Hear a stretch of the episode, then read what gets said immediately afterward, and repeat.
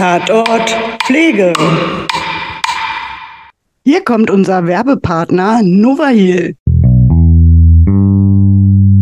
Die Novahil Lern-App für Pflegeazubis von Pflegekräften entwickelt. Erweitert euer Fachwissen bequem und kontinuierlich. Hochwertige Lerninhalte, medizinische und pflegerische Updates, praxisnahe Fallstudien, individuelle Anpassungen, interaktive Methoden und Fortschrittsverfolgung. Egal ob am Ausbildungsbeginn, für die Examsvorbereitung oder als Nachschlagewerk für examinierte Pflegefachkräfte oder Pflegeassistentinnen. Novahil unterstützt euch optimal mit passgenauem Wissen für die bestmögliche Vorbereitung auf Klausuren, Praxiseinsätze und eine bestmögliche Patientinnenversorgung.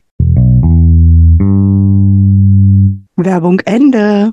Guten Tag zusammen, herzlich willkommen. Und natürlich sitzt mir gegenüber Annette Friedrich, die Vernunft, die Vernunft, Medizinpädagogin und Altenpflegerin. Hallo. Hallo, herzlich willkommen zu Tatort Pflege. Mir gegenüber meine Intuition, meine Kreativität, Liane Fischer, äh, Krankenpflegerin beziehungsweise Gesundheits- und Krankenpflegerin nach der neuen Berufsbezeichnung, oh, aber eigentlich Medizinpädagogin. Wir treffen uns hier heute im Herbst, deshalb ist meine Stimme auch schon so herrlich erkältet. Äh, Viren und Bakterien fleuchten umher und ich kann Liane auch schon den Hint geben. So ein bisschen dreht sich das Thema heute auch darum. Über Viren, Bakterien, Erreger. Und ich musste, na, das wäre schon zu viel. Nee, nee, das reicht erstmal. Ich musste, ich musste, na, wenn du so erkältet warst, hast du einen Test gemacht? Na, was für ein Test denn? Na, keinen Schwangerschaftstest. Naja, vor ein paar Jahren haben wir noch nicht über irgendwelche Tests gesprochen. Naja, also wenn wir fragen, ob du einen Test gemacht hast, müsste jetzt eigentlich jeder äh, wissen, welchen Test wir meinen, aber den Corona-Test. Ganz genau, richtig. Weil Covid, den Covid-Test, den gibt's ja erst seit drei Jahren. Und vor drei Mhm. Jahren hätten wir uns gegenseitig nicht gefragt, wenn ich dir erzählt hätte, ich bin erkältet, hast du einen Test gemacht? Und ja, ich habe sogar schon drei Tests gemacht und alle sind negativ. Also es ist kein Covid, sondern wirklich nur eine Erkältung. Und damit hast du auch die Folge heute schon geknackt. Es geht jetzt nicht speziell um Covid und das Virus und wo kommt das her und so weiter und so fort, sondern wir machen so eine kleine Retrospektive. Ja, aber gucken wir auch ein bisschen so weit aktuell so in die Zukunft, warum jetzt dieser Herbst so anders ist, so ein bisschen. Machen wir das auch oder willst du nur in die Vergangenheit gucken? Also um, ich persönlich gucke erstmal nur in die Vergangenheit und dafür habe ich uns auch Verstärkung heute geholt. Beziehungsweise wir beide haben uns die ja geholt. Wir tun ja immer hier nur so. irgendwann irgendwann kriegen wir mal den Oscar dafür. Genau, wir beide haben uns Verstärkung dafür ins Boot Wir haben geholt, schon weil Oscar. Ja, ist richtig. Noch, aber noch kein, noch kein Academy Award. Um das Ganze retroperspektiv zu betrachten und vor allem auch ähm, mal weltweit zu gucken, wie das so abgelaufen ist in den letzten drei Jahren. Und wenn du willst, kannst du gerne für den Zukunftsteil bereit bin ich bereit sein. Ich bin so ein bisschen auf dem Laufenden. Ich weiß jetzt nicht, ob ich die neuesten News gehört habe, aber ich habe mich jetzt mit der Vergangenheit eher auseinandergesetzt. Na dann mache ich ganz intuitiv einfach meinen Job und stell mal oder leite mal über zu unserem Gast. Ja, Gästin. Gästin, genau, ganz korrekt.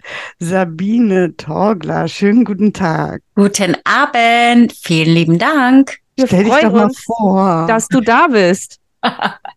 Live aus und in England, genau. Vielen lieben Dank für die tolle Einladung. Freue mich ganz besonders, mit euch heute Abend hier sprechen zu dürfen, diskutieren zu dürfen. Und ja, bin gespannt auf Tatort Pflege. Mega. Wir sind Aber gespannt auf dich. genau. Ein bisschen mehr musst du dich schon vorstellen. Wir kennen dich ja, aber die Zuhörerinnen nicht. Du kannst auch gerne sagen, woher wir uns kennen. Genau. Ja, woher kennen wir uns? Wir kennen uns aus Hamburg. Die Welt ist klein, aber doch irgendwie ganz groß. Wir haben uns im Februar kennengelernt, ähm, als ich in Hamburg war und meinen Sprachworkshop English for Nurses gegeben habe. Ihr wart zwei Teilnehmerinnen. Darüber habe ich mich ganz besonders gefreut, dass Kolleginnen aus Berlin nach Hamburg fahren, um Englisch, Pflegefach Englisch, English for Nurses zu hören. Und ich kann mich daran noch sehr gut erinnern, dass wir in der Mittagspause, war ich natürlich super neugierig, hey, bleibt ihr noch in Hamburg? Und was macht ihr denn noch in Hamburg, wenn ihr in Hamburg seid? Oder nehmt ihr den nächsten ICE Richtung Berlin? Und ihr habt gesagt, nein, wir bleiben noch in Hamburg. Wir müssen noch Sticker kleben. Und ich hatte gedacht, wie bitte? Sticker kleben? Was kleben die für Sticker? Was? Äh? Habe ich hier was verpasst? Und dann habt ihr gesagt, wir sind Tatort Pflege. Und ich konnte es mir nicht verkneifen zu sagen, ihr seid Tatort Pflege. Ich folge euch seit Januar aus England, eurem wunderbaren Podcast.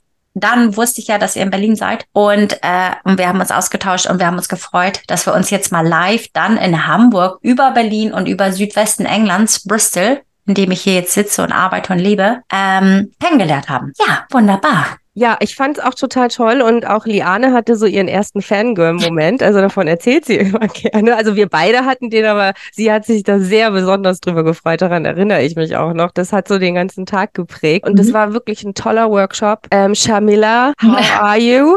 ne? Und äh, das war wirklich toll und ähm, also wir können auch die Workshops echt nur empfehlen. Die gibt's auch ähm, online bei dir auf der Seite, die du auch gerne nachher alles noch nennen kannst. Mhm. Und mein Herz schlägt ja so ein bisschen, also für das britische äh, Königreich und ähm, ich werde auf jeden Fall noch weiter daran arbeiten, mein Englisch zu verbessern. Ich liebäugel ja auch immer wieder mal über auf die Insel zu kommen und mal ein paar Krankenhäuser kennenzulernen und da mal rein zu sneaken, wie die arbeiten. Und deshalb mhm. bin ich umso erfreuter, dich heute hier zu haben. Thank you. That's very kind, very kind. Na. You're welcome. Ja, wunderbar. So, und wie bist du da gelandet in England? Also zu meiner Bio ähm, muss ich da nochmal ausholen, wieso ich nach England gekommen bin. Also ich bin erstmal Krankenschwester, das ist mein offizieller Titel.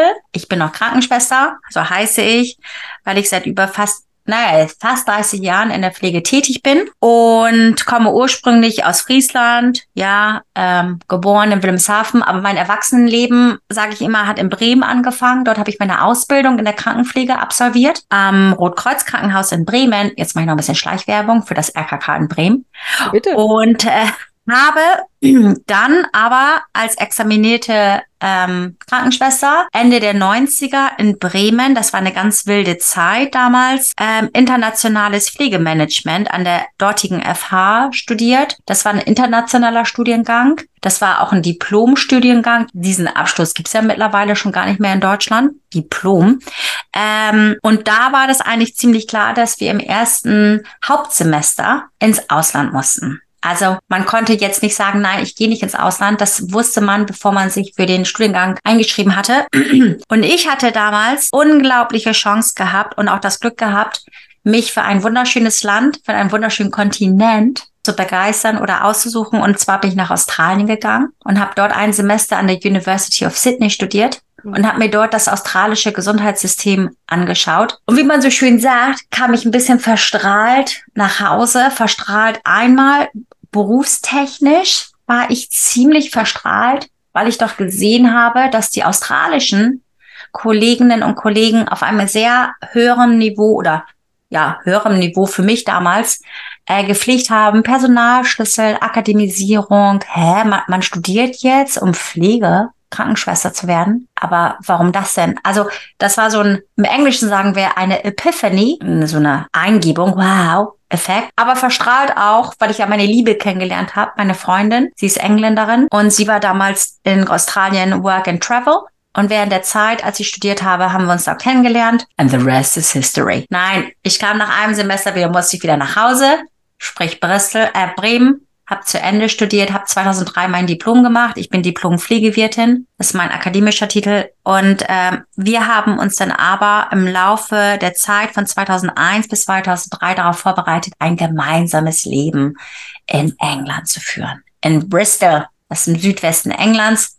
Und hier lebe ich jetzt diesem Jahr ganz toll. 20 Jahre sind das fühlt sich an wie gestern. Und ähm, ja, hier lebe ich, hier liebe ich und hier arbeite ich. Oh, ja. toll. Yeah. Also seit ich herausgefunden habe, dass ich zu 30 Prozent englische Wurzeln habe, nach ja. so DNA, DNA-Test und so. Mhm. Oh, ich, ich, ich merke, ich merke wirklich, es mhm. zieht mich dahin. Also, ja. Mhm. Ach, ist schön. schön. Ja, ja, toll.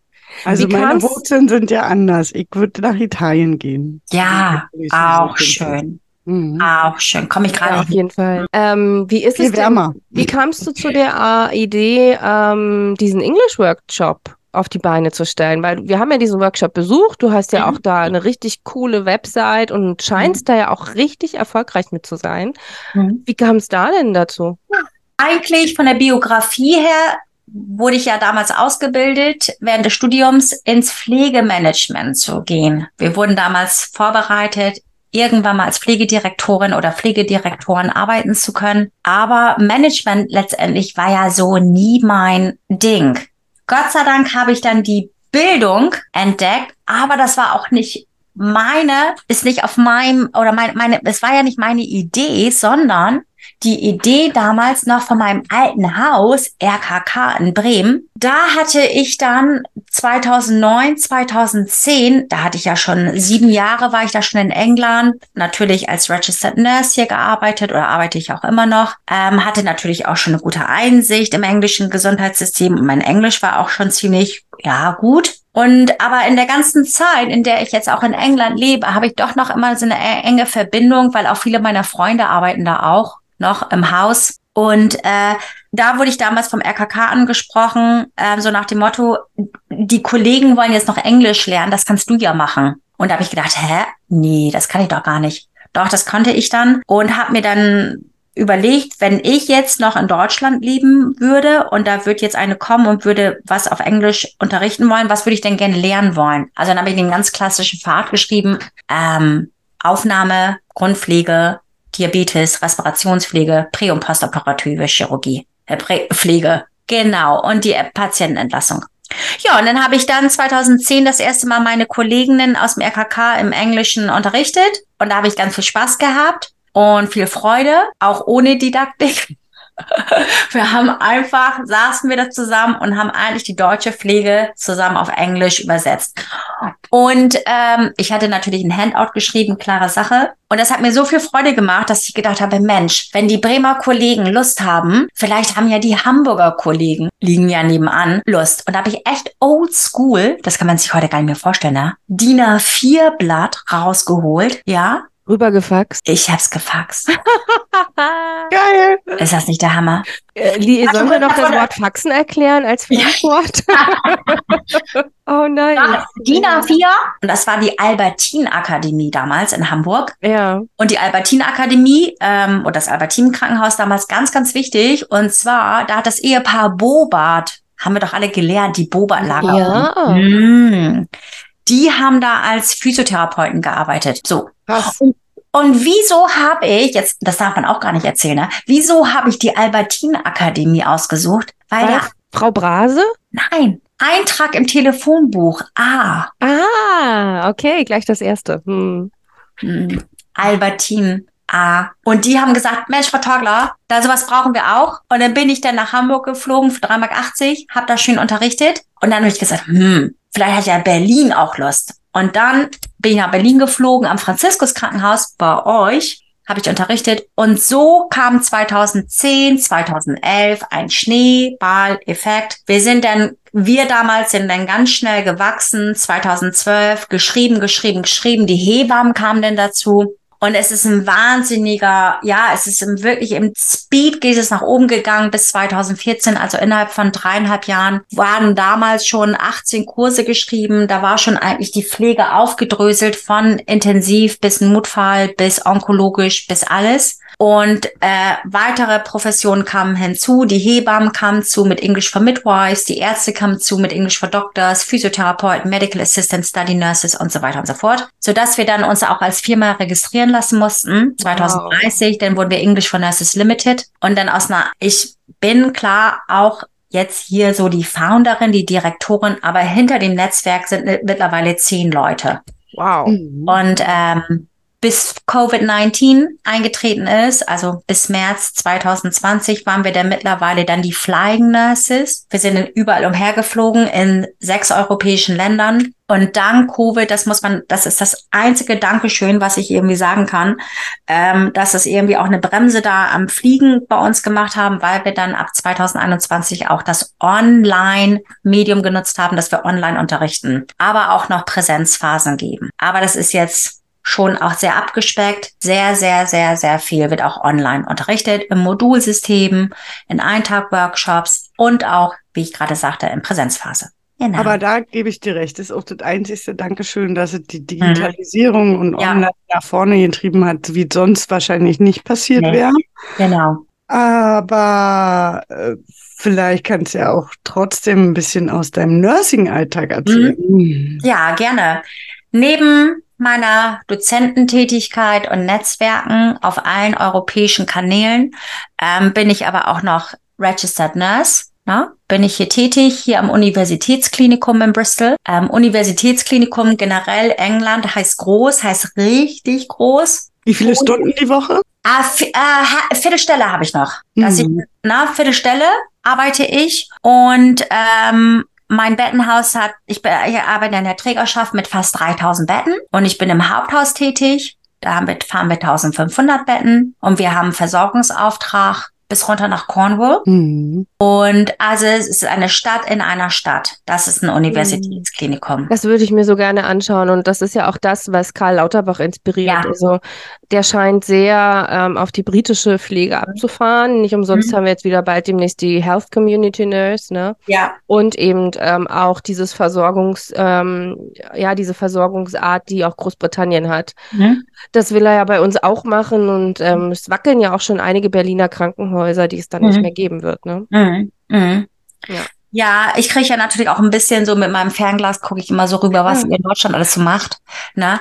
Und ähm, es ist ein, es ist ein, ja, es so ist das nationale Gesundheitssystem aber auch aufgebaut mit diesen wahnsinnigen, riesengroßen Polikliniken. Ähm, für die Zuhörerinnen und Zuhörer kann man noch ähm, weiteres dazu sagen, dass man sich noch mal so ein Bild macht. Ähm, unsere Notfallambulanz ist so groß, da können 18 Wagen Mhm. gleichzeitig anfahren mit sechs. Schockräumen. Ich glaube, keine Uniklinik in Deutschland hat das. Mhm. Und unsere, wir haben eine große Frauenklinik. Wir haben in Bristol, übrigens, Bristol ist genauso groß wie Bremen, halbe Million Einwohner, ist jetzt nicht so Berlin, drei, vier, fünf Millionen. Bristol alleine, die Frauenklinik, wir haben siebeneinhalbtausend Geburten pro Jahr. Wow. Wir Ja, weil ihr ein riesen Einzugsgebiet habt, ja. Hm. Genau. Wir, die größte Frauenklinik ist in ähm, Wolverhampton, das ist in Birmingham. Die haben 8.500 Geburten pro Jahr. Ja, ist auf der, auf der gegenüberliegenden Seite, ne? Die, Mhm. gucken, die gucken Richtung Frankreich und ihr guckt Mhm. eher Richtung Meer. Hm. Ja, und ähm, auf alle Fälle ist, äh, ist es ein Geschehen auf einer 28-Bettenstation in der Frauenklinik. Das, das, das kommt für deutsche Verständnisse. weil 2000 Geburten ist schon der absolute Kracher. Und wir fahren in einer halben Million Stadt das dreieinhalbfache. Ja, es ist echt krass. Hm, Ja. Was stellst du denn so für krasse Unterschiede fest? Also du hast ja in Deutschland gearbeitet und jetzt auch in England. Was sind denn so die ersten Unterschiede, die du wahrnimmst? Kann ich, gibt's nicht. Gut, finde ich toll. Ja. Also ich musste ja nicht, äh, ich musste ja nicht noch ein kleines Examen machen oder ich musste damals keine Prüfung machen. Das hat sich jetzt aber auch geändert durch die, durch den Nursing Midwifery Council. Das ist ja unsere Pflegekammer. Wir sind ja mit den Hebammen in einer Kammer. Das ist ja auch für uns natürlich sehr schön, weil wir natürlich auch stärker sind. Das ist auch was für deutsche Ohren eher ungewohnt. Pflege ist Pflege, Hebammenkunde, Hebammenwesen, Hebammenwissenschaft ist Hebammenwissenschaft, eher separat. Ähm, kann ich, gibt's nicht. Ähm, ich kam nach England 2003 und natürlich konnte ich von meiner, von meiner Ausbildung und von meinem, ich habe ja sechs Jahre als Examinierte auf Station gearbeitet, ähm, bin damals chirurgische Schwester gewesen. Auch in England arbeite ich kolorektal chirurgisch. Bin ich äh, dort, ist, ist ja meine Station, ähm, dass ich gewisse Sachen lernen musste, wie zum Beispiel Ultraschall der Blase, um Restharnbestimmung zu machen. Kannte ich ja nicht. Macht man bei uns nicht, ist ärztliche Tätigkeit. Ja, ne? Und ich so, hä? What's that? Und äh, kein Problem, wir schreiben dich ein, lernen. Braunüle legen, hm, kann ich auch nicht, macht nix, kannst du lernen. Brachialkanülen ähm, wechseln und das Management übernehmen, kann ich auch nicht, macht nix, eingeschrieben. Und so ging das, so ging das, zack, zack, zack. Ne? Eins nach dem anderen. Wir sind sehr, sehr, die britische Pflegekultur äh, ist wi- wirklich sehr ganz, ganz, ganz eng an die amerikanische Pflegekultur. Ähm, das sind so unsere Königinnen und Könige, dass wir sagen, da kann Pflege hinkommen, da muss Pflege sein auf diesem Stand. Kann ich, gibt's nicht. You can do everything. Und Die australische ist aber, glaube ich, auch ähnlich, oder? Die, ja, die australische, alle, alle Commonwealth-Staaten, Mhm. darunter gehört ja Australien, Neuseeland, ich glaube 52 Commonwealth-Staaten, Kanada ist ja auch drin, unterliegen eigentlich sozusagen oder folgen eigentlich schon fast so der britischen, amerikanischen Pflegekultur. Mhm. Mhm. Ja. Ja, neidisch. Ich bin da sehr neidisch drauf tatsächlich. Ja. Muss man meinen Bildungsurlaub neu berechnen vielleicht. Ja, Ja. come over, come over.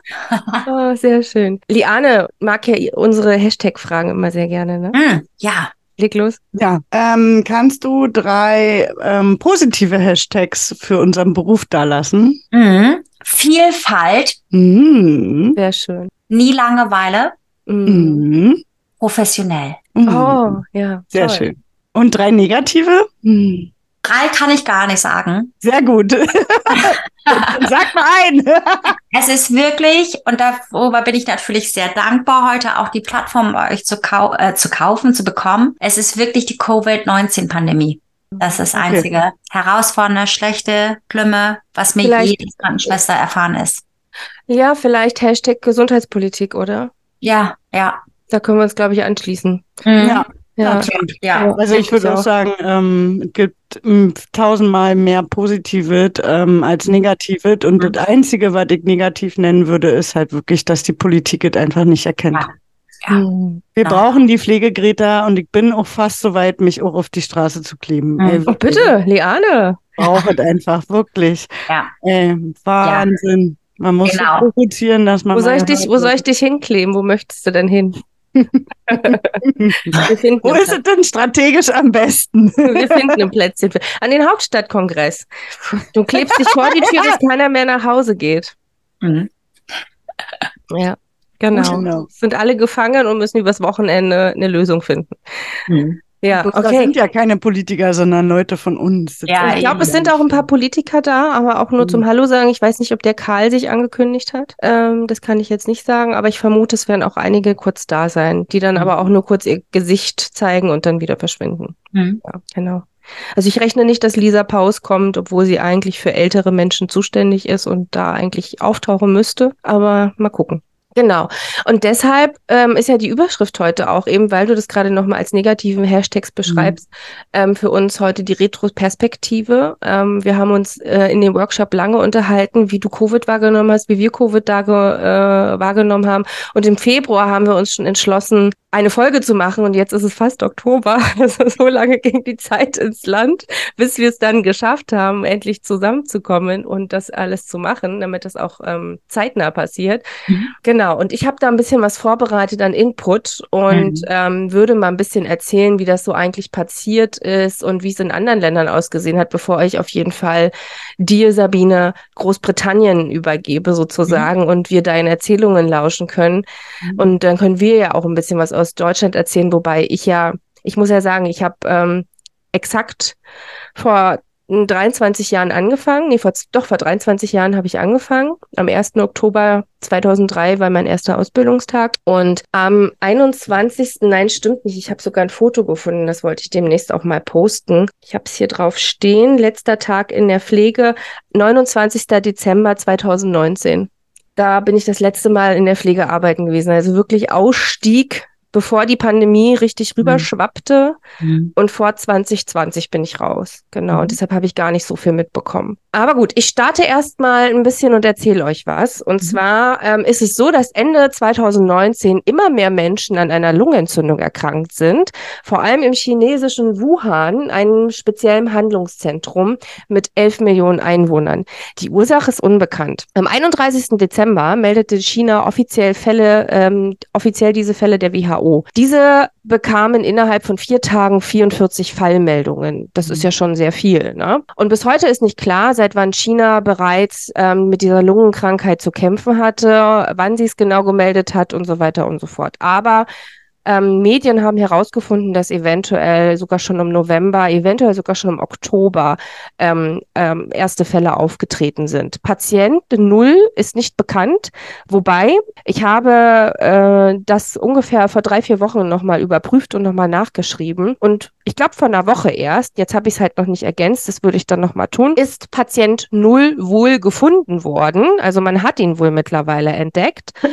Ähm, spielt jetzt aber auch gar keine Rolle, aber man konnte es scheinbar jetzt dann doch ein bisschen zurückführen. Und die WHO bestätigt auch erste Infektion mit dem benannten, also jetzt benannten Coronavirus außerhalb von China. Eine Frau in Thailand ist infiziert und sie war vorher in Wuhan. Immer mehr Länder melden weiter Krankheitsfälle. Das Coronavirus erreicht Europa. Am 24. Januar werden zwei Infektionen äh, in Frankreich gemeldet. Damit ist das Virus in Europa angekommen. Wie das ja dann weiterging, können wir nachher weiter gerne erläutern. Auf jeden Fall gab es einen riesengroßen ähm, österreichischen Abriss-Ski-Skandal, über den auch lange die Medien sozusagen berichtet haben. Aber um erstmal ganz kurz Covid darzustellen, es ist so, dass Covid über Tröpfchen und Aerosole übertragen wird. Die häufigsten Symptome für Covid sind Husten, Fieber, Schnupfen, Störungen Störung von Geruchs- und Geschmackssinn. Risikogruppen sind insbesondere ältere und multimorbide bzw. vorerkrankte Menschen. Es gibt eine Inkubationszeit, wo der Medianwert, also der Mittelwert zwischen vier bis sechs Tagen da ist. Und ähm, wir haben einen Manifestationsindex von 55 Prozent und die Dauer bis sozusagen Covid wieder weg ist, ist auch ein Medianwert hier zwischen acht und zehn Tage. Also das sind jetzt so die Mittelwerte von der Statistik. So, und dann hat's Europa ja erwischt und natürlich ist es in anderen Ländern auch ganz dramatisch gewesen. USA erzähle ich gleich was zu, Indien, Pakistan. Wir wollen auch gar nicht an Länder, Länder äh, vergessen, die zum Beispiel ähm, von der medizinischen Versorgung her noch viel, viel schlechter dran sind als unsere Wohlfahrtsstaaten, ne? wie zum Beispiel afrikanische Länder oder andere Länder, die ähm, wirklich zu kämpfen hatten. Aber da wir uns auch ein bisschen reduzieren mussten, habe ich mich halt auf drei Länder ein bisschen fokussiert. Und das ist einmal Italien, weil Italien ja auch richtig zu kämpfen hatte, lange in den Medien war und auch die USA. Und da würde ich euch mal kurz Ausschnitte ähm, erzählen zu. Es ist so, dass es insgesamt 2,7 Millionen Infizierte gab, also fast drei Millionen, und wir haben 95.000 Todesopfer, einen massiven Wirtschaftseinbruch, wie er seit der Nachkriegszeit nicht mehr vorgekommen ist. Italien war das erste westliche Land, in dem die Epidemie richtig ausbrach und zahlt auch einen gewaltigen Preis. Ähm, es ist wohl so, dass zwei chinesische Touristinnen ähm, aufgrund ihrer Symptomatik sich selbst gemeldet haben. Die waren im Januar 2020 in Rom positiv getestet worden. Und beide kommen aber als Auslöser der Pandemie nicht in Frage, weil sie nämlich äh, in Bergamo ähm, sozusagen, also im Norden von Italien, ähm, sozusagen ihre Hochzeit hatte. Also klar war auch Rom ein ausschlaggebender Punkt, aber im Norden von Italien waren dann einfach auch die größeren Ausbrüche. Und deshalb kann man es bis heute noch nicht nachvollziehen, wie es jetzt tatsächlich dahin gekommen ist. Aber wir dürfen ja nicht vergessen, wir haben Frachtschiffe, wir haben Frachtflughafen, wir haben, also es ist ja auch ganz viel mit Fracht. Es muss ja nicht immer der Tourismus sein, der das bringt. Ne? Wir haben ja auch einen ganz großen ähm, Import und Export sozusagen. So, und in folgenden Wochen ist es so, dass ähm, die Infiz Infizierten exponentiell angestiegen sind und ab März 2020 gab es die Karte sowie auch klare Maßnahmen der Bekämpfung der Pandemie und zwar gab es sozusagen einen Lockdown und der war in Italien auch wirklich richtig krass. Es durfte niemand aus die Straße außer zum Einkaufen oder zum Müll wegbringen und auch das Einkaufen wurde geregelt. Es gab Straßen, die durften nur vormittags raus, also Menschen, die da wohnten, durften nur vormittags raus und andere durften nur nachmittags raus. Es wurden teilweise sogar auch geliefert. Ähm, das ist in Brasilien beispielsweise oder in anderen südamerikanischen Bereichen genauso extrem gewesen. Da hat teilweise sogar ähm, ja, war das jetzt die Mafia da? Nee, die Mafia ist ja eher in, in, in Italien. Also ähm, Organisationen des Verbrechens haben zum Beispiel gerade auch in Brasilien dafür gesorgt, dass die Leute zu Hause bleiben, weil ja der Präsident damals in Brasilien keinen Lockdown verhängen wollte. Und darum haben dann sozusagen die Clans dafür gesorgt, dass die Menschen nicht mehr vor die Tür treten.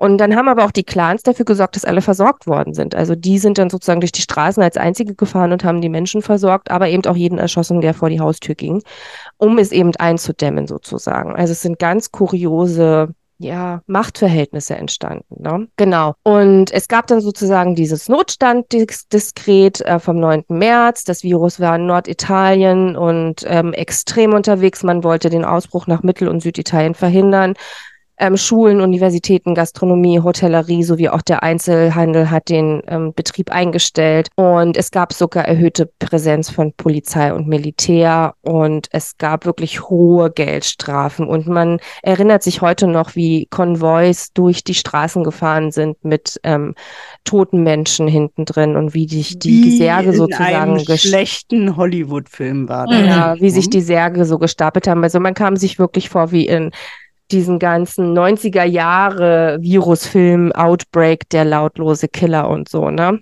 Richtig.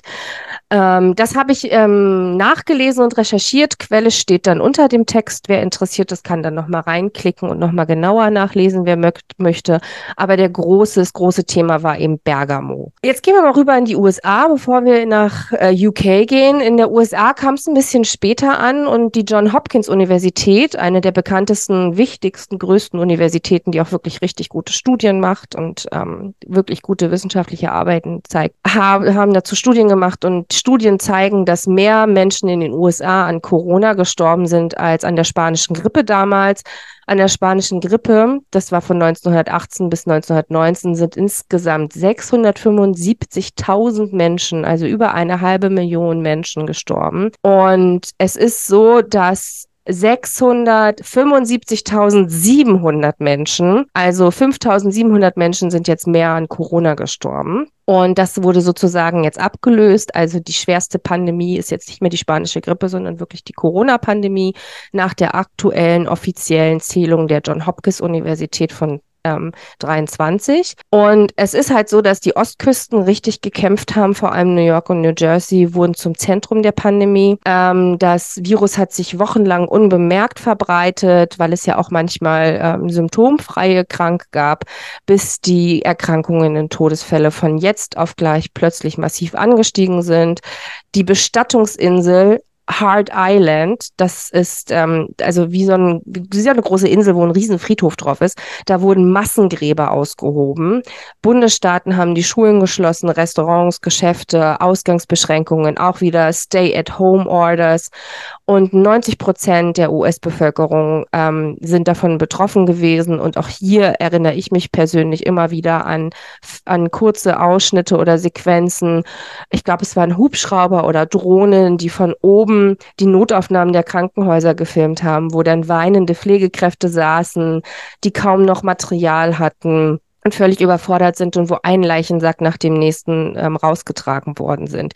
Ich weiß auch, dass es Studien und Statistiken dazu gibt, ob mehr POC-People gestorben sind, also People of Color oder ähm, eben White People. Also auch dazu gibt es Studien. Ähm, die habe ich jetzt aber nicht vorliegen, aber ich weiß, dass es da auch dazu Forschung gab. Oder ob es auch mehr Männer oder mehr Frauen gab, wer sozusagen daran gestorben ist. Genau, und jetzt kommen wir mal nach UK, wo uns auch gleich Sabine ganz viel erzählt, damit sie mich vom Reden auch ablöst. Und es ist so, dass James Kavanagh, ähm, ein Hausarzt in Hammersmith in einem Stadtteil im Londoner Westen, ähm, der aber auch in Krankenhäusern arbeitet, an den Wochenenden oder an den Freitagen 75 Jahre ähm, sozusagen nach Kriegsende und es war Feiertag und so weiter und so fort. Und dieser Arzt, also der sozusagen diese Hausarztpraxis hat und auch immer in örtlichen Krankenhäusern aushilft, der hat Corona mit dem Krieg verglichen.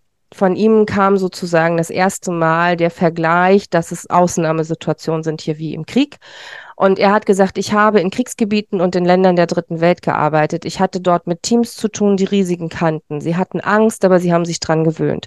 Und plötzlich und praktisch über Nacht waren bei uns hier in London die Ärzte und Krankenschwestern mit dem Ausmaß an Risiko konfrontiert, mit dem sie nicht gerechnet hatten. Die Mitarbeiter bekamen es mit der Angst zu tun. Einige der Vorgesetzten gingen nach Hause und kamen nicht mehr zurück. Das muss man erst einmal verkraften. Auch einfach Ärzte blieben weg.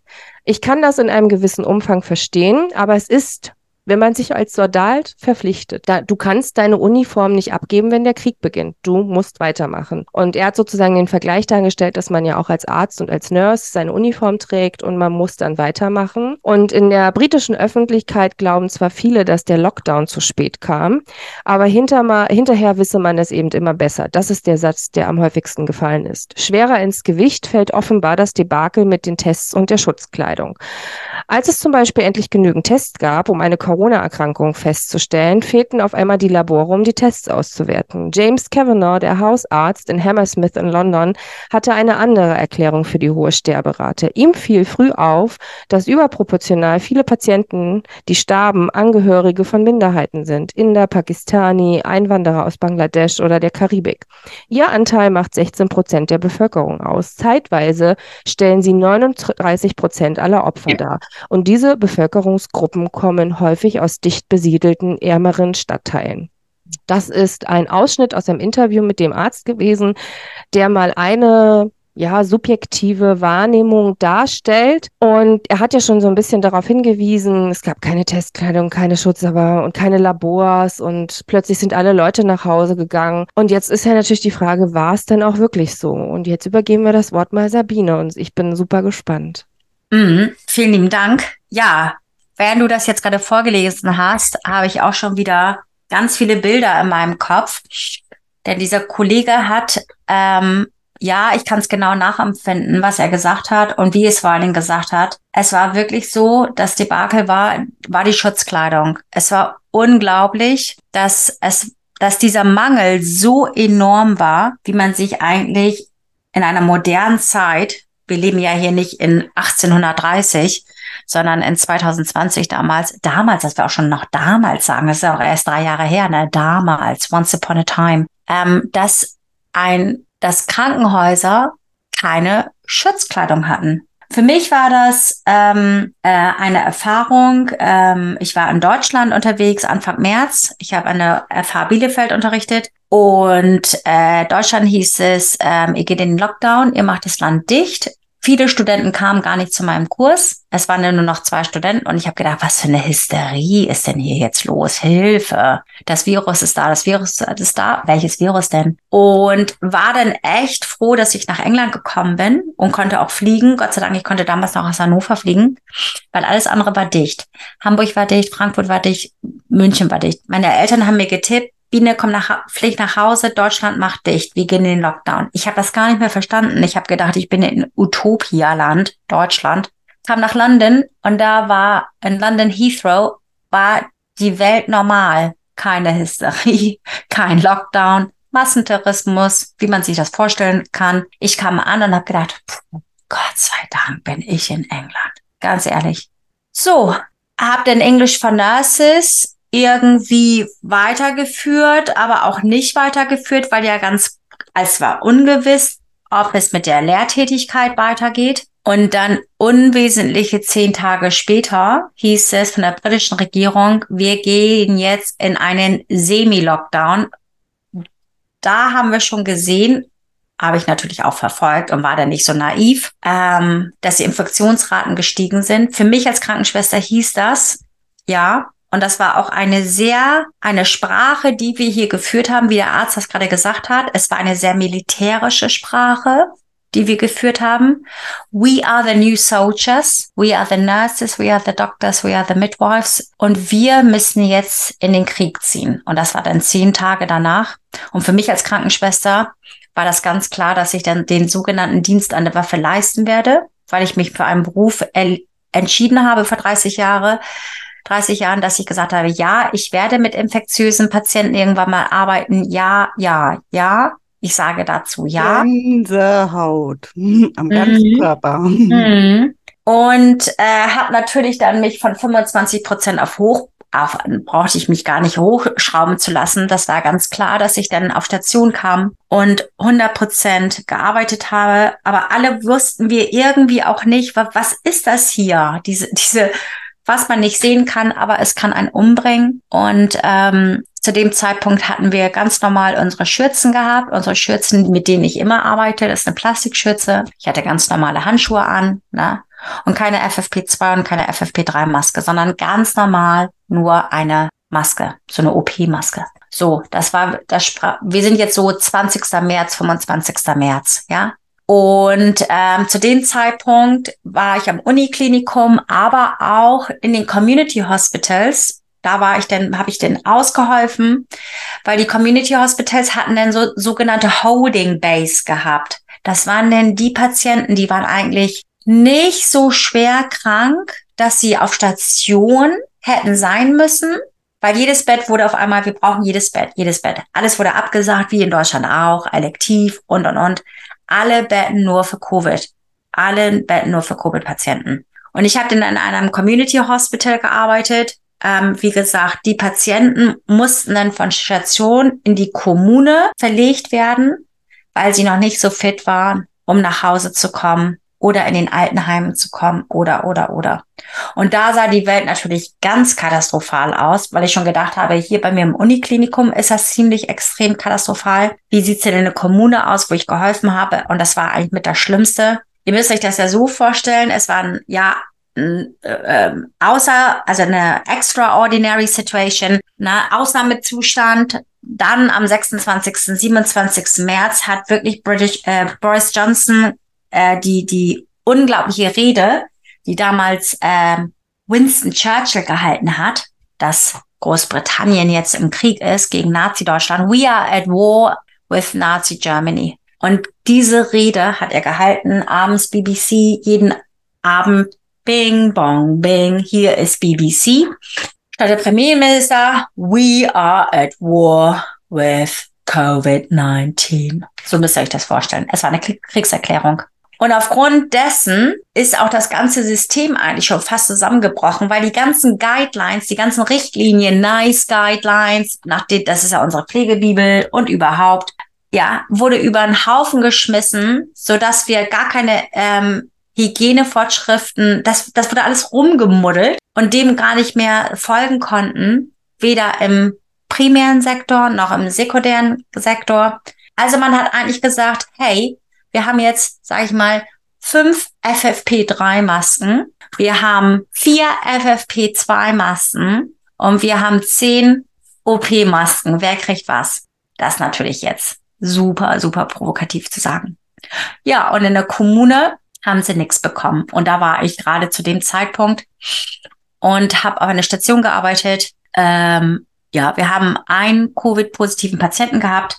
Der war im, natürlich im Einzelzimmer. Aber wie wir naiv auch waren, was wir hatten an Schutzkleidung, wie gesagt, immer nur Schürze, Handschuhe, OP-Maske, ach, und, und so ein Klappervisier haben wir gehabt. So ein, hätte man sich selber auch mit so einer Hülle bauen können. Sind wir reingerannt, naja, und innerhalb von 48 Stunden war die Station mit 15 Patienten verseucht. Und jeden Tag eine nach der anderen von uns ist infiziert. Und ich glaube, ich war schon vorher infiziert, bevor ich posit positiv getestet wurde. Das war zu dem Zeitpunkt genau anders, als du gerade gesagt hast. Das war die, der Zeitpunkt. Wir sind jetzt Anfang April. Wir sind jetzt 3., 4. April 2020, als die Bilder aus New York City kamen. Von dem großen Uniklinikum, wo die, wo die Nurses am Weinen waren, an der Notfallambulanz, wo sie sagte, I can't, I can't, I can't, 18 Stunden Dienste, FFP-Masken auf. Wir haben sie alle gesehen, wir waren alle fertig und ich bin auf Toilette gegangen in meinem langen Dienst, 14 Stunden auf Station gearbeitet und habe meiner Freundin Katrin, meine tolle Freundin aus Katrin aus Bremen, geschrieben, Katrin, I got the devil, weil ich genau wusste, ich bin Covid-19 positiv. Weil ich mich schon wrackig gefühlt habe am Morgen. Ich habe mich aber nicht getestet, weil wir keine Testkits hatten für Normalsterbliche wie für mich. Die ersten Anfang April hatten wir denn irgendwo herbekommen, ich weiß nicht wo, die Unikliniken schon, aber wir in der Kommune nicht.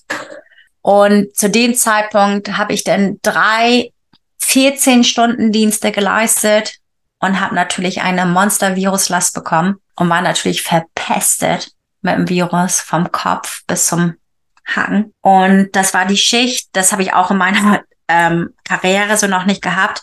Die Stationsleitung ist krank geworden, die Abteilungsleitung ist krank geworden, die Teamleitung ist krank geworden. Letztendlich war nur noch ich auf Station mit der leitenden Physiotherapeutin.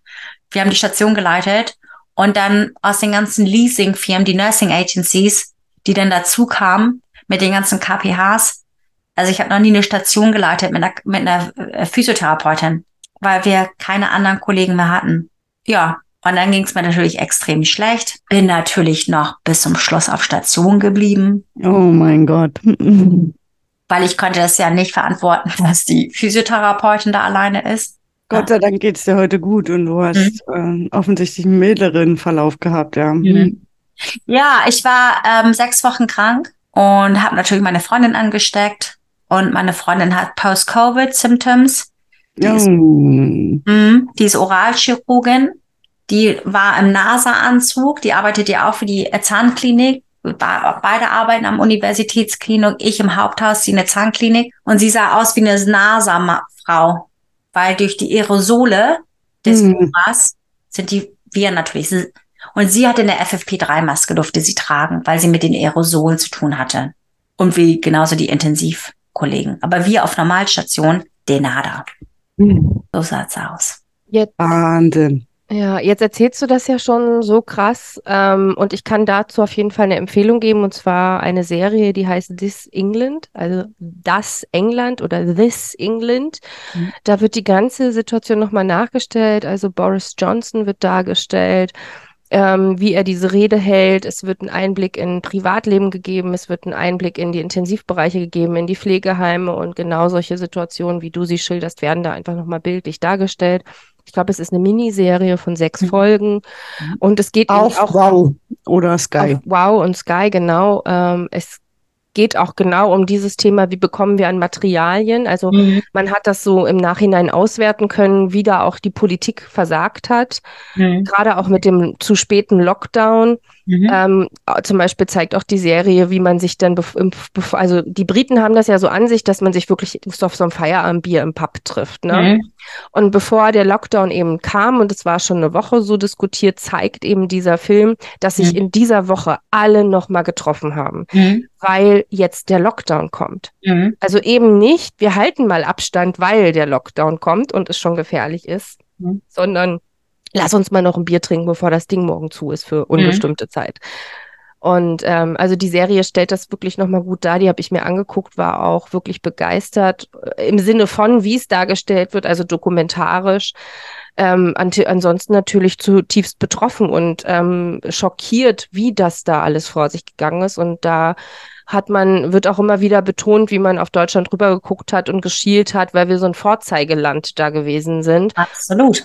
Mm, Wenn du die Deutschen fragst, Ausnahmsweise. Mal, sie sehen das vielleicht doch aber auch andere anders, genau. Da, das heißt also, du hattest wahrscheinlich auch einen krassen Verlauf. Ähm, hattest du auch wirklich diese typischen Covid-Symptome? Mhm.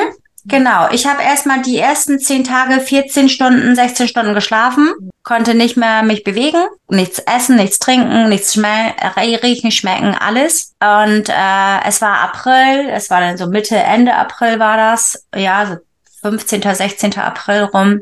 Und Gott sei Dank hatten wir Sonnenschein hier in England, haben wir auch mal zwischendurch, nicht nur Regen so dass ich dann immer im Garten lag und äh, ich muss wohl so tot ausgesehen haben. Wir haben hier so einen kleinen Garten. Unsere Nachbarn können so über die Hecke schauen und die haben gedacht, Tamara und ich wären tot.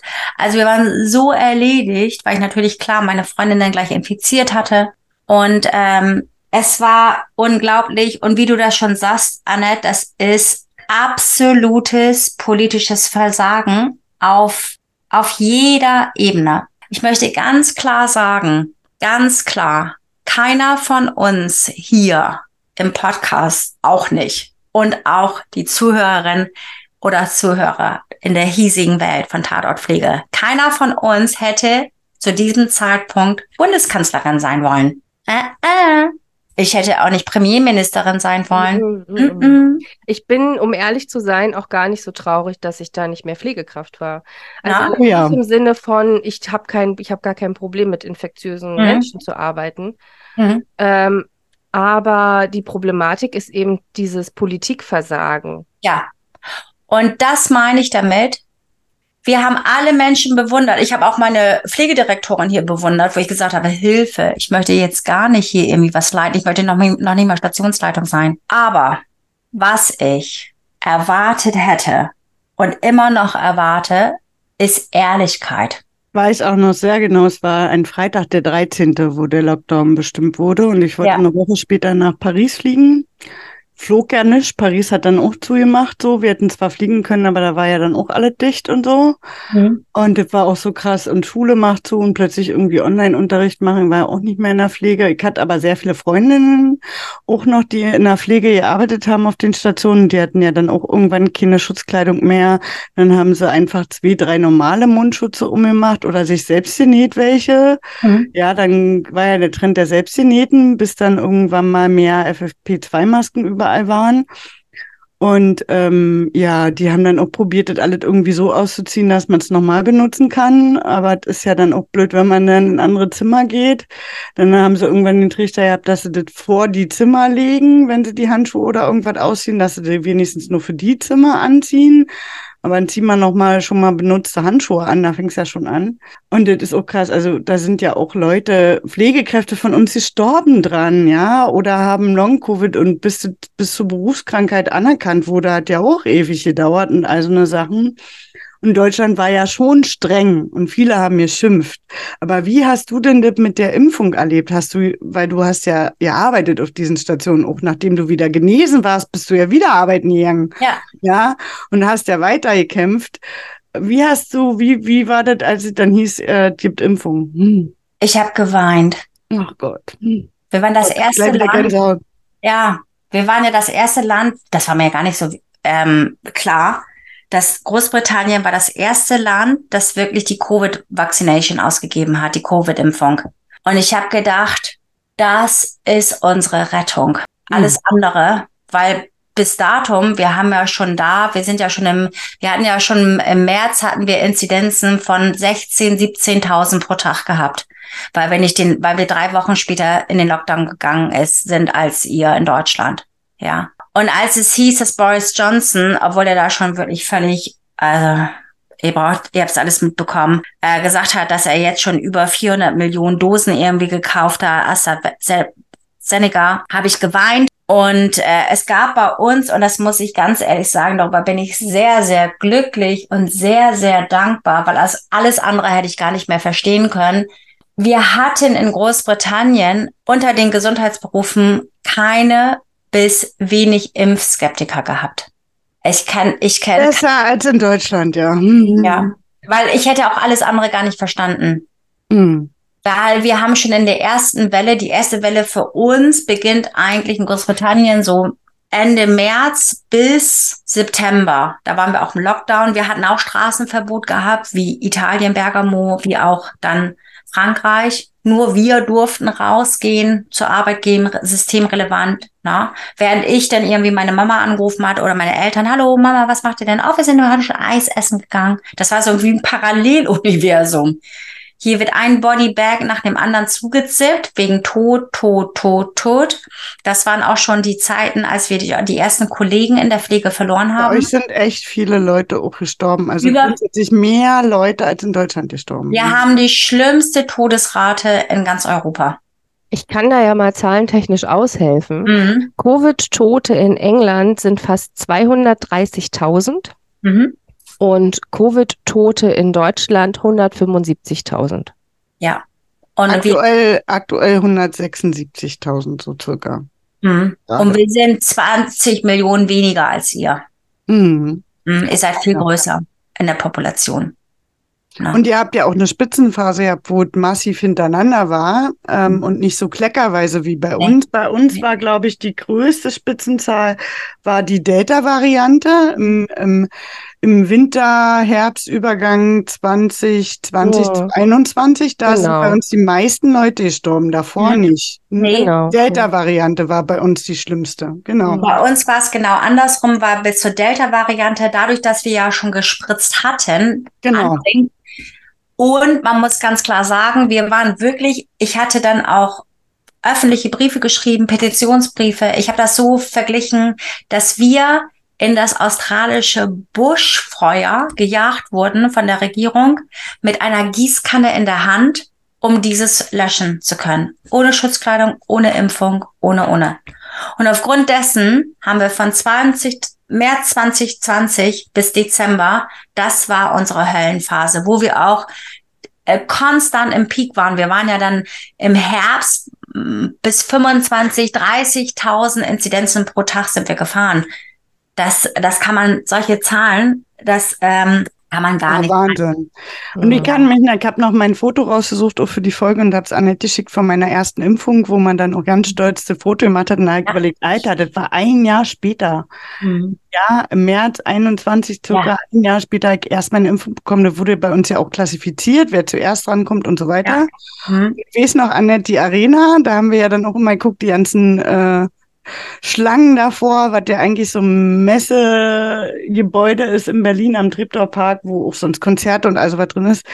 Und dann bin ich zu dieser Impfung gegangen und dachte mir, wie krass ist das organisiert? Und plötzlich haben die hunderttausend Helferchen, die ein Tabletten machen und jemand anders nimmt dich auf und dann gehst du durch eine Schleuse und dann wirst du hier und dann wird das Tablett vorbereitet, dann liegt da alles schon schon drauf und alles wird hunderttausendmal desinfiziert und dann kommt irgendein Arzt, gibt dir schnell die Spritze und mir dachte, so viele Helfer, und so eine Organisation, wenn das mal so im Krankenhaus funktionieren würde, aber in so einem Impfzentrum funktioniert das dann plötzlich, wo ich mir dachte, what the fuck? Ja, und bei uns war, glaube ich, auch gar nicht so die Dramatik, ähm, endlich ist ein Impfstoff da, so wie das Sabine schildert, sondern wir hatten ja drei Möglichkeiten. Es wurden mhm. drei Varianten eingekauft und dann wurde ja diskutiert, welche man nimmt. Weil ja. man hat das ja noch biochemisch auseinandersortiert und ähm, ist denn das auch so gut, weil das wirkt ja auf dem Genom und bla bla bla. Muss echt gedacht haben, die Deutschen spinnen, oder? Es ist, ich hatte, ich habe eine Kollegin hat dann gesagt, Gott sei Dank haben wir den deutschen Wirkstoff, da haben wir 85 Prozent oder 90 Prozent hatte die Schutz.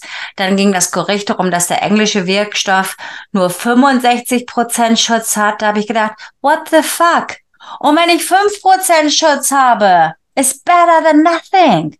Also, ja, ich habe nur gestaunt, als du gesagt hattest gerade, Liane, du hast im März 21, da hatte ich ja dann schon vier Monate meine Impfung gehabt. Ich, wir waren natürlich die ersten, die mit gespritzt wurden, klare Sache, mit den, mit der älteren Bevölkerung hier in Großbritannien. Ähm, das ist, ähm, ich war einfach glücklich, dass ich die, dass ich die Spritze hatte. Mhm. Ja, ich weiß das von meinen Eltern. Ne? Gott sei Dank kriegen wir. Ähm, Hast du dich mehrfach impfen lassen? Ah ja, ich habe ich schon fünfmal, fünfmal bin ich jetzt gespritzt. Ich habe auch fünf, die fünfte. Ja. Aber ich müsste eigentlich dieses Jahr nochmal, ich war ja im Januar diesen Jahres und mhm. überlege gerade, ob ich jetzt im Winter, also jetzt so langsam mal nochmal mhm. vor dem Winter und so weiter, mhm. vielleicht dann doch nochmal ähm, Nummer sechs geben lasse. Ja, ich wurde jetzt im Juli wurde ich gespritzt. Ich, ich werde mich auch, ich werde mich auch, glaube ich, 30 mal, 68 mal spritzen lassen. Ich glaube, das bin auch ich, weil ich einfach auch ein gebranntes Kind bin, der ersten Variante, der Extremen, was das mit mir gemacht hat, was das mit mir als Krankenschwester gemacht hat, mit, als Frau in einem System zu arbeiten, das komplett alleine gelassen wurde von den Tories, von der, von der Politik. Ähm, ich glaube, ähm, ja, auch wenn jemand sagen würde, so jetzt brauche ich euch nicht mehr spritzen, ich würde, glaube ich, immer mich spritzen lassen. Ähm, ich glaube, das ist einfach hier so eine, ja, gebranntes Kind zu sein. Ne? Hast du denn auch erlebt, dass Menschen gegangen sind, also dass sie ihren, ihren Job niedergelegt haben? Hast du das selber mitbekommen? Hm. Nein. Nein. Es ist ein Solidaritätsgefühl aufgekommen, in, gerade jetzt in den ersten zwei Jahren, von 2020 bis 2022, das hätte ich in meinem ganzen Leben nie, ich habe nie gedacht, das würde ich in der Pflege erfahren. Es war, ja, wie der Arzt sagt, es war eine Kriegssituation. Man hat auf seinen Soldaten-Buddy aufgepasst, sprich auf der Kollegin, ähm, auf Station oder Kollegen. Und ähm, weil man ja eine Fähigkeit hatte, wir haben ja Fähigkeiten, wir sind Pflegende, wir, wir waren wichtig, wir waren die wichtigsten im System, wir sind die wichtigsten nach wie vor im System, auch ohne Covid. Ähm, Absolut. Eben. Ausrufezeichen, Ausrufezeichen. Ausrufezeichen, Ausrufezeichen. Und ähm, es war ganz klar, ohne uns geht das nicht. Und auch von meinem Gewissen her war das ganz klar, wenn ich diese Infektion lebend überlebe, gehe ich wieder zurück in das australische Buschfeuer mit meiner kleinen roten Gießkanne. Ja, also ich habe keine Kollegin oder keinen Kollegen, nee, kennengelernt, auch bis heute nicht, die gesagt hat, klar, äh, die gesagt hat, ich, ich hau ab. Klar gibt's Kollegen, die sagen, hm, bleibe ich jetzt noch in der Pflege drin, ich bin am überlegen, aber sie haben letztendlich sich nicht deregistriert, sie sind nicht aus der Pflegekammer rausgetreten. Ich kenne keinen Kollegen. Ähm, nee, jetzt habe ich einen Faden verloren. Äh, Liane, fragt Aber in Deutschland war es schon so. Also da hatte ich auch viel so ah, Diskussionen ja. mitgekriegt und habe auch deutsche Kollegen gehört, die gesagt haben, wenn ich mich impfen lassen muss wegen dem Impfpflicht, dann mhm. arbeite ich nicht mehr in der Pflege und so, wo ich mir auch denke, es gibt grundsätzlich eine Impfpflicht im Pflegeberuf, gegen Masern zum Beispiel. Ja, und äh, das war schon immer so, als du den Beruf auch angetreten hast, musstest du dich impfen lassen. Mhm äh, what the fuck? Ja, also das ist dann auch so eine andere berufspolitische Haltung jetzt so von mir. Aber es gab schon, in Deutschland gab es das. Mhm. Also was mir da auch negativ aufgestoßen ist, ich muss jetzt leider das auch wieder negativ darstellen, ähm, sind, ist das Thema Maskenpflicht und Pflegekräfte. Also so, wir haben oh, ja mit Azubis ja. gearbeitet, aber auch mit Fortbildungsteilnehmenden. Und sobald die in der Schule waren, warum muss ich denn jetzt hier die Maske tragen? Also es war wirklich, es ging nicht in die Köpfe rein. Überhaupt nicht. Wir haben ja in den Schulen noch getestet. Was wir mhm. getestet haben, da war ich dann Testlabor. Ich dann auch, ja. wechselseitig eingeteilt so. Und dann musstest du morgens immer erstmal sämtliche Leute abstreichen, die Schüler und so. Also verrückte Scheiße, ey. Also war echt skurril, was man da so teilweise abbezogen hat. Und was hat. das an Zeit gekostet hat und die Tage verändert hat oder dann auch in der Schule das ähm, Online-Learning Hybrid, ne, der, die erste Hälfte kam am Anfang des Tages, die zweite Hälfte kam am zweiten und dann hat der Lehrer das gleiche nochmal gemacht. Mhm. Also es war wirklich, ja, und ich habe nicht so wirklich die Akzeptanz der Pflegekräfte da verstanden. Also es war, die sind, glaube ich, froh, dass es vorbei ist. Mhm. Mein Gefühl sagt mir, dass nur bedingt draus gelernt worden ist. Vor allem das Thema Hygiene und Maske ist komplett raus. Also ähm, mhm. man sieht wirklich nur gefährdete oder stark nachdenkende Menschen mit Maske rumlaufen, um keinen noch zu infizieren oder auch um ein bisschen drauf zu achten sondern das wurde so eher als nerviges, endlich können wir es abziehen wahrgenommen. Ne? Mhm. Mhm. Ja, es ist, ähm, es ist ein Wahnsinn, ne? was abgelaufen ist. Und deswegen das Ereignis, also Covid-19-Pandemie, ähm, kann man eigentlich nicht ad acta legen. Es ist auch kein, kann auch, muss und soll auch kein Thema werden für uns Pflegende, dass wir sagen, oh, es ist jetzt abgefressen, komm, wir müssen Move Forwards machen. Da, das, dafür ist die Geschichte dafür, es ist nicht noch kein Geschichtsthema, weil es ist, A, es ist noch da. Unsere Infektionszahlen gehen nach oben. Das gleiche gilt für Deutschland. Ja, aber man gibt so eine hohe Dunkelziffer, weil es geht, Eben. macht ja kaum jemand mehr einen Schnelltest. Ja und so weiter und so fort. Und die Schnelltests haben schon immer nur angeschlagen, wenn wir eine sehr hohe Viruslast haben. Mhm. So, und du kannst es ja dann auch haben in einer niedrigen Form, mhm. sodass der Test ja dann auch nicht, also er war ja schon immer nicht so super zuverlässig. Der hat ja eigentlich dann erst angezeigt, wenn du schon fette, fette, fette Kanne mhm. hattest. Ja. Und hast du dann ja schon 72 Stunden mit dir rumgeschleppt und andere angesteckt, mhm. bevor der Test angeschlagen hat. Ähm, und ja, man geht von der Grundimmunisierung aus, aber die Varianten entwickeln sich ja weiter, immer noch, ja, mhm. so. Mhm. Wird ja auch so bleiben. Und die Dunkelziffer ist halt sehr groß. Mhm. Ja, und ich habe auch den Eindruck, die Gesellschaft hat nicht dazugelernt. Mal ein Beispiel, ich, das sind jetzt ein paar lustige Geschichten, aber eigentlich auch zum, ich schlag mir die Hand vor die Stirn. Ich habe äh, in der Covid-Zeit äh, Frauen oder Men Mensch, sagen wir mal Menschen, ich habe Personen gesehen, die Eis gegessen haben. Die trugen die ganze Zeit Handschuhe, einfach um sich zu schützen, haben auch das Eis mit dem Handschuh entgegengenommen, das Eis kleckerte. Sie haben ihren Handschuh abgeleckt und haben weitergemacht. Oder auch beim Einkaufen. Sie tragen alle Handschuhe und streichen sich dann mit den Handschuhen äh, das Haar aus dem Gesicht oder fassen sich an die Nase.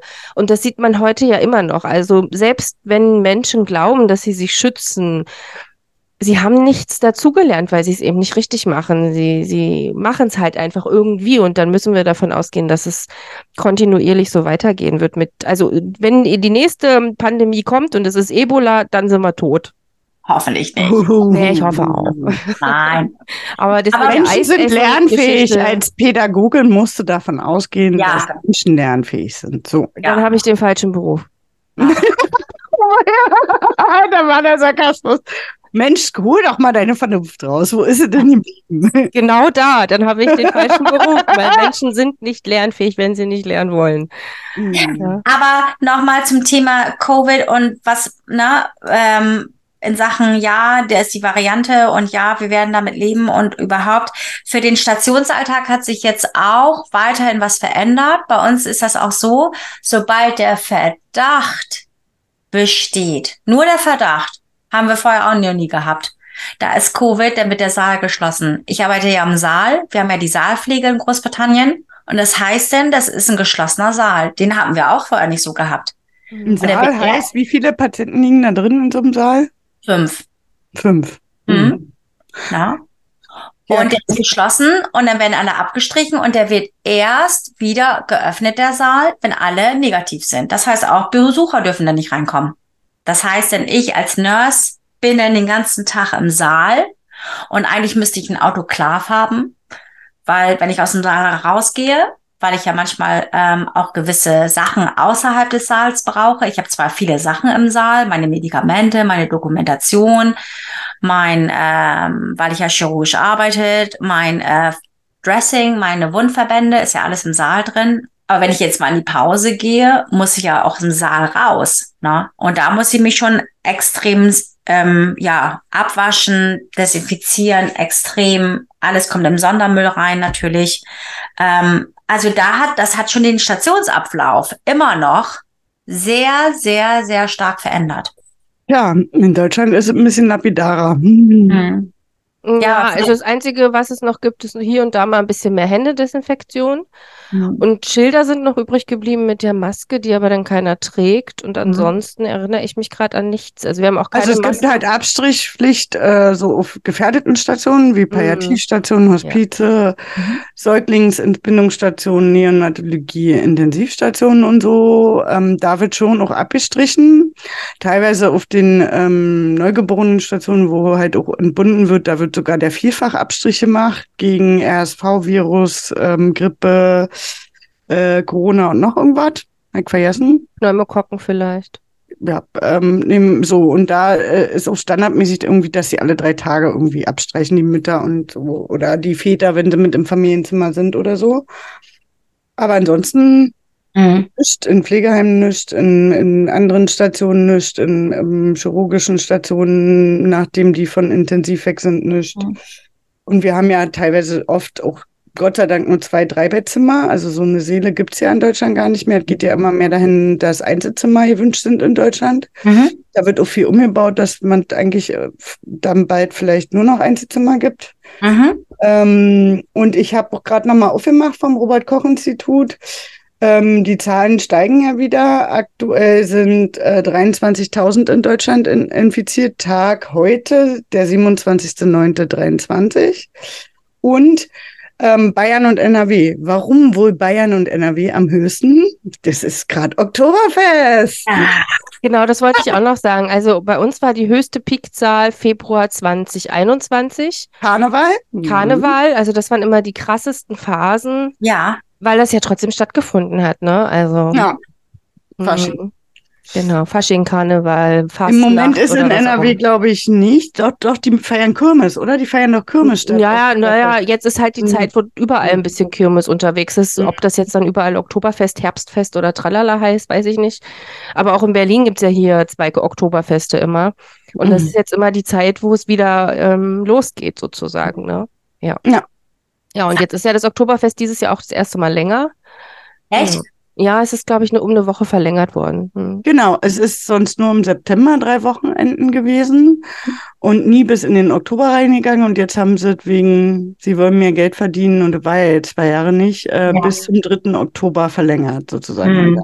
Eine ganze Woche länger. Hm. Ja, genau. Ja, also auf jeden Fall danke für deine Darstellung, Sabine. Und ähm, dadurch, dass ich jetzt dieses, äh, diese Serie gesehen habe, kann ich mir das richtig, also ich kann es wirklich nachfühlen ein bisschen. Ich erinnere mich tatsächlich daran und auch wieder an diese Bilder aus den Nachrichten. Ne?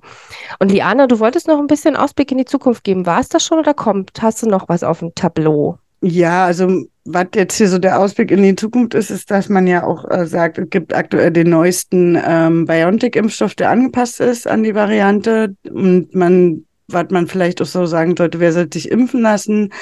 In Deutschland sagt die STIKO, ähm, über 60-Jährige sollten sich impfen lassen, gefährdete Gruppen und Berufsgruppen, die gefährdeter sind, also auch wir Nurses, ja. Grundsätzlich gilt das. Man kann aber auch, wenn man so möchte, ähm, und man kann das auch kombinieren mit der Grippeschutzimpfung, wird auch absolut empfohlen diesem Winter, weil die Grippewelle wahrscheinlich sogar stärker sein könnte mhm. als die Corona-Welle, weil wir da nämlich zwei Jahre nicht so wirklich immunisiert gegen waren. Mhm. Ähm, genau. Und ansonsten der Ausblick ist halt so, dass immer noch an Long-Covid total viel rumgeforscht wird und dass da auch mehr gemacht wird. Es gibt mittlerweile in Deutschland ähm, zehn verschiedene Reha-Kliniken, die sich darauf spezialisiert haben. Das ist nicht viel, finde ich, für, für, für die Größe anhand Deutschlands. Und die sind auch immer noch schwierig zu kämpfen mit ihrem Berufsanerkennung oder mhm. ähm, Berufs... Ähm, ähm, Versicherungen und dass sie dann Rente anerkennen oder Frührente anerkennen oder dass sie das als Berufskrankheit anerkennen. Das ist immer noch ein Riesenstreitthema und nach wie vor ist es ja dann auch so, wenn die dann irgendwas kriegen wie Frührente oder andere Bedingungen, dass die ja einmal im Jahr zur Überprüfung müssen und wieder nachweisen müssen, dass es ihnen immer noch schlecht geht. Was ja auch oft bei, haben wir ja schon bei Inklusion und ähnlichen Fällen gesagt, äh, ein Blinder selbst muss in Deutschland jedes Jahr einmal nachweisen, dass er noch blind ist. Total bekloppt. Also manchmal ist die Bürokratie einfach typisch deutsch. Wir müssen mal schauen, ob der noch behindert ist. Kommen Sie mal einmal im Jahr zur Überprüfung. Und ich mir so denke, Alter, what the Ressource, ja? Und das ist bei Corona auch wirklich so krass, dass die Leute dann immer wieder noch sagen müssen und alle Zettel und alles nachweisen müssen, wann und wie sie und wie lange der Verlauf war, wo ich mir denke, ey. Wahnsinn, ne? Wahnsinn. Ja. Und ähm, wir hoffen natürlich, alle drei, glaube ich, dass mhm. eine normale Erkältungskrankheit sein wird und dass wir ja. nächstes Jahr gar nicht mehr darüber großartig sprechen brauchen. Nee. Und dass es vielleicht, ist ja eh schon in Planung, immer ein Kombi sozusagen beim ganz normalen Grippeschutzimpfung mitgemacht wird, immer im Jahr. Mhm. Weil ja nun mal ein Virus ist, der wie der Grippevirus jedes Jahr anders aussieht. Mhm. Und ähm, dass wir das dann so nicht mehr ähm, erleben, dass so viele Leute daran sterben. Die aktuellen Zahlen vom Robert-Koch-Institut sind auch so, dass die, die im Moment noch daran sterben, auch wirklich die klassischen, auch wie früher die Grippetoten sind, die Vorerkrankungen mhm. haben, die älter sind, die halt einfach gefährdeter sind. So. Genau. Ja. Keine jungen Menschen mehr und nee. äh, so, wie wir vorher hatten, wo man sich so dachte, what the fuck, warum? Ja. ja. Also ich hoffe, dass die Politik daraus gelernt hat, in mhm. allen Ländern. Also es geht ja nicht darum, mhm. ähm, jetzt überall. Haben Sie vergessen, wir haben Klimakrise und Krieg, das weiß doch keiner mehr. Ja, um die Klimakrise kümmert sich auch keiner. Ich glaube, der Krieg ist, wenn dann aktuell oder dass die Pensionen erhöht werden. Mhm. Ähm, Genau, also es geht ja nicht darum, jetzt Dinge zu hamstern, weil wir, medizinische Materialien haben ja auch ein Ablaufdatum, das ist ja ganz wichtig.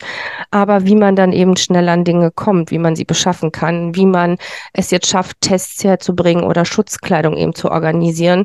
Selbst wenn sie eben abgelaufen ist, dann trägt man halt einen Kittel, der nicht mehr haltbar ist, der wird schon noch irgendwie funktionieren. Mhm. Aber das, das wünsche ich mir, dass Krankenhäuser. Weg von der Globalisierung sehen wir immer noch. Wir haben immer noch Arzneimittelmangel, dass man jedes mhm. Land für sich seine Sachen auch herstellen können muss. Mhm. naja, kann man ja. Das, das so. ist ja machbar. Das ist, kann ja mhm. jedes Land. Das Problem ist ja die Lobby.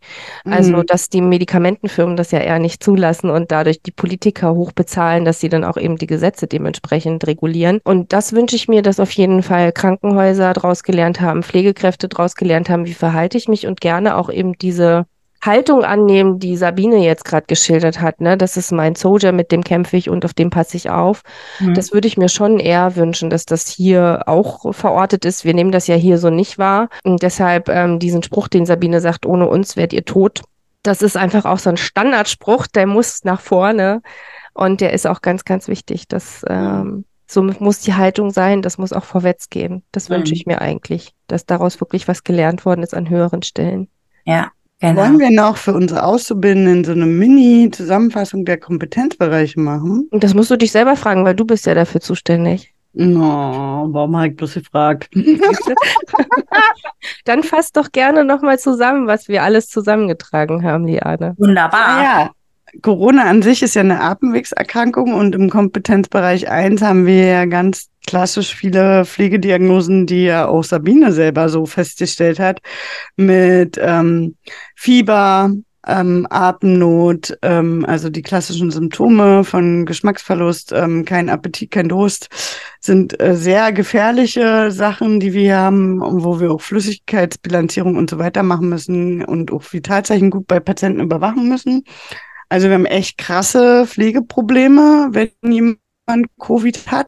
Selbst die Leute, die jetzt noch Covid bekommen und gefährdete Personengruppen sind, können diese Symptome immer noch aufweisen, weil der Moment eher schon Richtung ähm, nur quasi gefährdete Patientengruppen daran ähm, so massiv ähm, erkranken.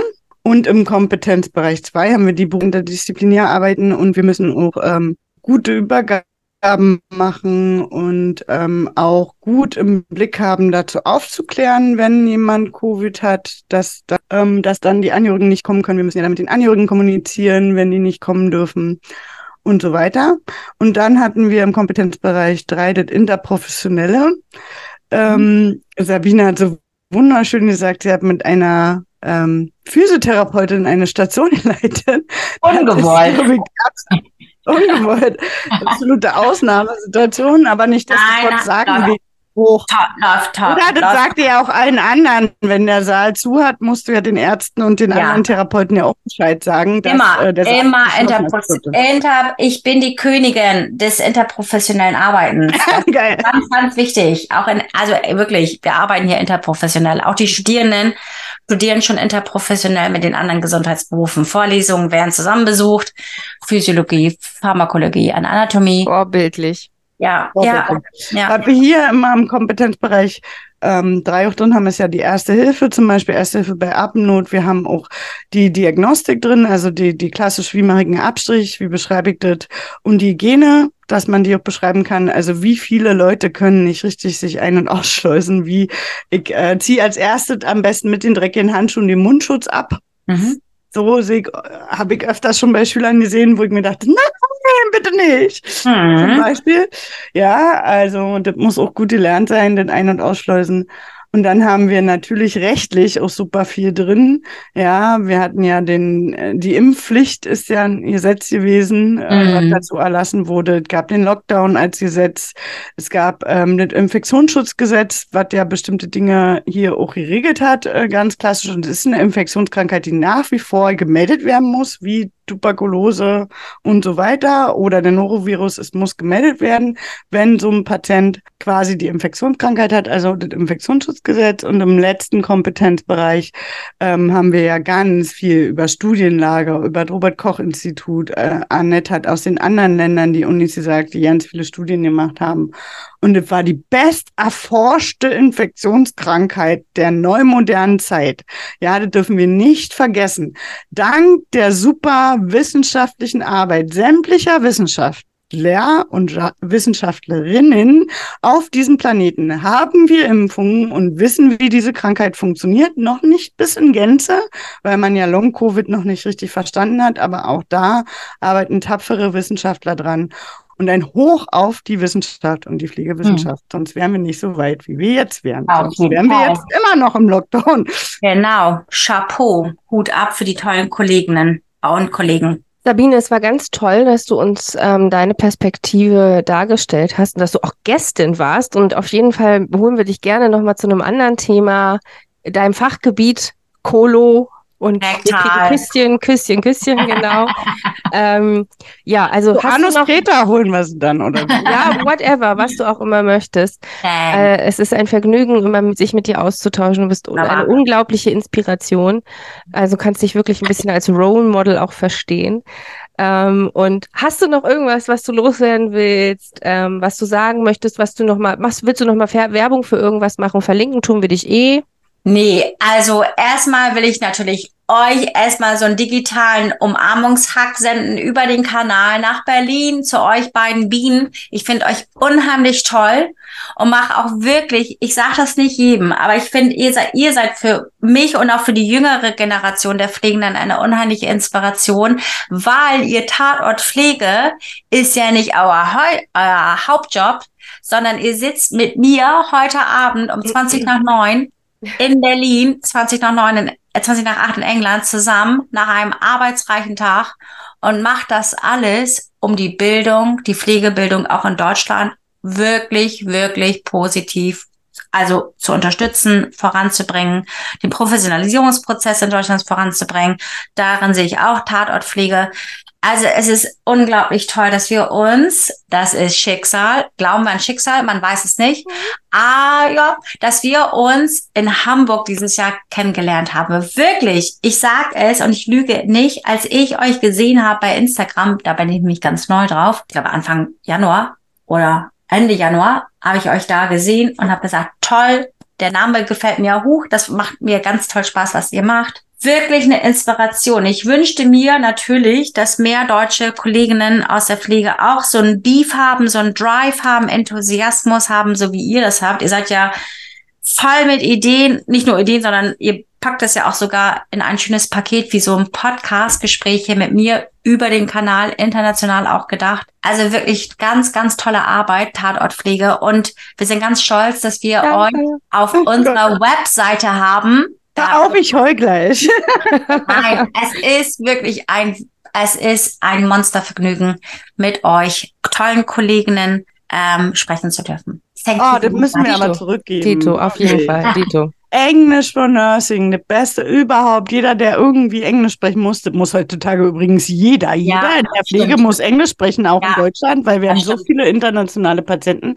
Also, liebe Pflegeleute da draußen, meldet euch an bei English for Nursing. Das sind die besten Englischkurse auf der ganzen weiten Welt. That's right. Ja, definitiv. Yeah. What would Shamela say to that? I'm not really sure, but she would be delighted. Yeah, maybe. Oh. Wonderful. Ja, vielen lieben Dank für die vielen Sabine. Es war ganz toll, deine Perspektive zu hören. So haben wir das ja. auch nochmal aufgearbeitet, das Covid-Phänomen.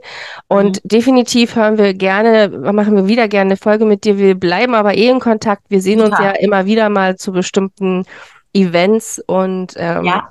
Genau, Ach, schick auf jeden Fall die nächste Einladung zum Stammtisch rum. Wenn ich Zeit habe, bin ich ja immer gern dabei. Immer gerne. Und ich profitiere davon auch. Das letzte Mal war richtig spannend mit dem Stammtisch und dieser Schlange. Und wenn man da nachts rausgeht zur Toilette und man geht da nachts nicht raus, die da aus Afrika erzählt hat und so, ah, ne? Also, oder auch wie man nach Neuseeland einreist als Nurse. Ich habe da so viel gelernt bei deinem. Stammtisch. Unfassbar. Also. Unglaublich. Und das ist das Schöne an uns Pflegenden, wie ja. wunderbar bunt mhm. unser Beruf ist, was wir alles machen können, was wir alles teilen können, Geschichten, die das Leben schreibt. Welcher ich hatte gerade wieder eine Diskussion, ich musste an der Stelle, Entschuldigung, dass ich dich unterbrochen habe. Alle haben Angst vor KI, dass ihre Jobs weggestrichen würden. Ah. Ich höre euch, welcher Job wird nicht weggestrichen und wird gebraucht, bis Himmel, Herrgott diese Erde verlässt? Die Pflege. Die Pflege und die Hebammen. Ja, ja, weil wir brauchen natürlich immer welche, die die Kinder auf die Welt bringen. Ja, und wir brauchen welche, die die Menschen pflegen, wenn sie krank sind. Unser genau. Job ist mehr als systemrelevant. Keine KI dieser Welt kann diesen Job ersetzen. Ja, das haben wir ja gesagt, ne? Den schönen Spruch. Ohne genau. uns wäre ihr tot. Genau. Also, wenn ihr weiter für English for Nurses ähm, Interesse habt, ne, es gibt englishfornurses.org, also Punkte Organisation oder auch auf Instagram English unterstrich for Nurses unterstrich. Und guckt euch das einfach mal an. Wir verlinken es aber auch, wenn die Folge rauskommt. Wir posten auch ein paar Bilder mit Sabine in ihrem T-Shirt, wenn wir dürfen, äh, was sie bekommen hat von uns. Äh, mit ihrem tollen Motto-Spruch drauf. Und ähm, uns findet ihr auch auf Facebook, Instagram, TikTok, LinkedIn ähm, mit ähm, Podcast ähm, Tatort Pflege. Und auch unsere E-Mail-Adresse ist tatortpflege der Podcast.web.de, wenn ihr Feedback geben wollt. Ansonsten abonniert uns gerne auf euren Podcast-Anbietern und wir freuen uns, von euch zu hören. Ähm, gebt uns gerne Feedback, was wir besser machen können oder was auch schon toll läuft. Darüber freuen wir uns dann auch. Fünf und, Sterne bitte. Genau, ohne Diskussion. Und ähm, ja, wir wir, wir freuen uns. Es war wirklich, es war ein tolles Gespräch. Wir sitzen jetzt ja auch schon wirklich lange und ähm, ist aber auch immer total inspirativ, hier mit Sabine zu sprechen. Und ähm, aber wir verabschieden uns jetzt mal aus der Folge und ähm, was nehme ich denn heute für einen Abschiedsspruch? Wir haben ja immer so unterschiedliche Abspr Abschiedssprüche und ich glaube, ich nehme heute ähm, bis bald, Rian. Ach ja, ich mhm. überlege auch gerade noch, aber Tschüssikowski finde ich immer noch am besten. Goodbye für Sabine. See you later, Alligator. Oh, perfekt. Oh, perfekt. Alles klar, ihr Lieben. Vielen lieben Dank. Tatortpflege ein Muss. Tschüssi. Thank you. Bye bye. Bye.